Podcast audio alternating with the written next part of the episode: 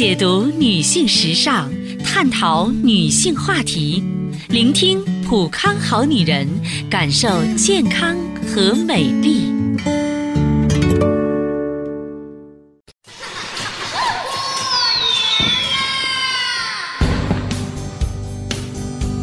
内心平静，身体健康，生活富足，欢乐满屋。祝福这些无价之宝时时陪伴在您的身边。普康相约，芳华相伴，青春永驻，顺利美满。希望这些友情好运，让幸福人生更长更远。芳华给您拜年啦！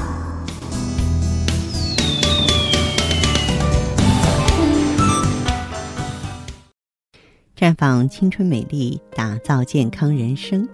各位听众朋友，大家好，您正在收听的是《普康好女人》节目，健康美丽热线已经为您开通了。您有任何关于健康养生方面的问题，欢迎拨打全国统一免费电话四零零零六零六五六八四零零零六零六五六八，也可以在微信公众号搜索“普康好女人”，添加关注后直接在线咨询问题。时间过得很快。马上呢就要迎来春节了，那么可以说春节呢是举国欢庆的日子，在这里呢我也是提前祝福朋友们节日能够健康愉快的度过，阖家幸福，能够平平安安。不过呢，春节期间家庭团圆、好友聚会时，难免要喝上几杯。但过量饮酒呢，会影响身体健康。酒精中毒啊，是节假日急救中心的常见病之一。所以呢，我们一定要避免，不能乐极生悲。呃，首先呢，在过节期间要控制饮酒的量，少量喝酒啊，对人体有一定的益处，但量呢，一定要控制。各种酒类饮料中呢，都含有不同浓度的酒精。这其中呢，白酒中含量最高，可以达到百分之五十到六十。啤酒中啊，酒精是百分之二到五。大多数成人的致死量呢，是纯酒精两百五到五百毫升。通常呢，以纯酒精计算，男性每天不要超过五十克为好。也就是说，喝五十度的烧酒不要超过二两。啊，最好呢是二十五克。一般呢，女性的安全饮酒量是男性的百分之五十。再者呢，要提醒自己和家人千万不要空腹饮酒，因为空腹饮酒呢，乙醇吸收的更快。不同种类的酒啊，不能混合。啤酒呢，虽然是低酒精饮料。但是其中含有二氧化碳和大量的水分，与白酒混合后啊，会加速酒精在全身的渗透作用，对肝脏啊、胃肠啊、肾脏这些器官呢，容易造成强烈的刺激和严重的危害，影响消化酶的产生，使胃酶分泌减少，导致胃痉挛啊、急性肠胃炎、十二指肠炎或者造成出血的病症，对心脑血管病危害大。因此，啤酒和白酒不宜同时饮用。葡萄酒，尤其是干红葡萄酒，最重要的保健功效成分呢是神奇的雌芦醇啊，它具有抗菌、抗炎、抗癌、抗血栓、抗高血脂的作用。节日期间呢，少量饮用啊白酒或葡萄酒啊，不失为一种健康的饮酒方式。那此外呢，还要提醒你呢，注意几个解酒误区啊。有人说浓茶解酒，可是您知道吗？浓茶和酒两者合在一起，会大大加重心脏的负荷，可以引起心律失常或心功能不全。因此，心脏有疾病者呢，切忌用浓茶解酒。酒精呢被吸收后，百分之九十以上被肝脏的。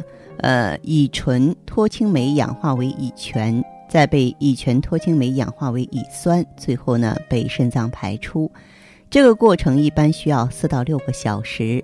饮酒后再喝茶，可以促使尚未氧化的乙醛过早的进入肾脏，而乙醛对肾脏有损害作用。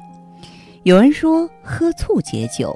可是，人大量饮酒之后，由于酒精对胃肠黏膜的刺激，可以使胃和十二指肠充血，胃酸的分泌增加，同时促进了胰液的大量产生。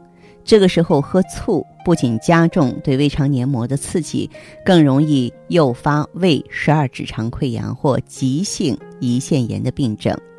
那么有人说汽水解酒，这个也不太靠谱，因为汽水呢对人的胃肠有损害，会刺激胃黏膜，减少胃酸分泌，影响消化酶产生，甚至会导致急性胃肠炎、胃痉挛。患有胃肠病的人呢？在醉酒后啊，大量喝汽水，可能会造成胃和十二指肠大出血。血压不正常的人呢，这个酒后喝汽水的话呢，会导致血压迅速上升。所以呢，即便是醉酒了，多喝水，多休息，呃，千万不要用那些一知半解的知识呢，让自己呢突然的增加一些麻烦。呃，当然，这个过节期间呢。我认为平平安安是最好的，呃，也别无酒不欢啊。酒呢是可以喝的，但是不要过量。过量说酗酒了、醉酒了、闹事儿了，那就不好了，对不对？就和咱们整个节日这种欢乐呀、和谐的气氛呀，非常的不搭调了。好，这里是普康好女人，在节日期间呢，一直陪伴大家。如果说有什么问题的话呢，您可以随时拨打我们的健康美丽专线。号码是四零零零六零六五六八四零零零六零六五六八，咨询你的问题，还可以在微信公众号搜索“浦康好女人”，浦是黄浦江的浦，康是健康的康，添加关注后可以和我直接在线咨询。好，听众朋友，节目进行到这儿的时候啊，看看时间所剩不多了，最后呢，我也是。再次通过电波呢，给大家拜年，希望大家呢在新的一年当中呢，能够有更多的收获，有更多的圆满，少一些烦恼，多一些轻松。大家呢，如果有任何关于呢健康方面的问题，嗯，都可以继续拨打我们的热线。四零零零六零六五六八，四零零零六零六五六八，还可以在微信公众号搜索“普康好女人”。好，呃，感谢您的收听和陪伴，相约明天我们再见。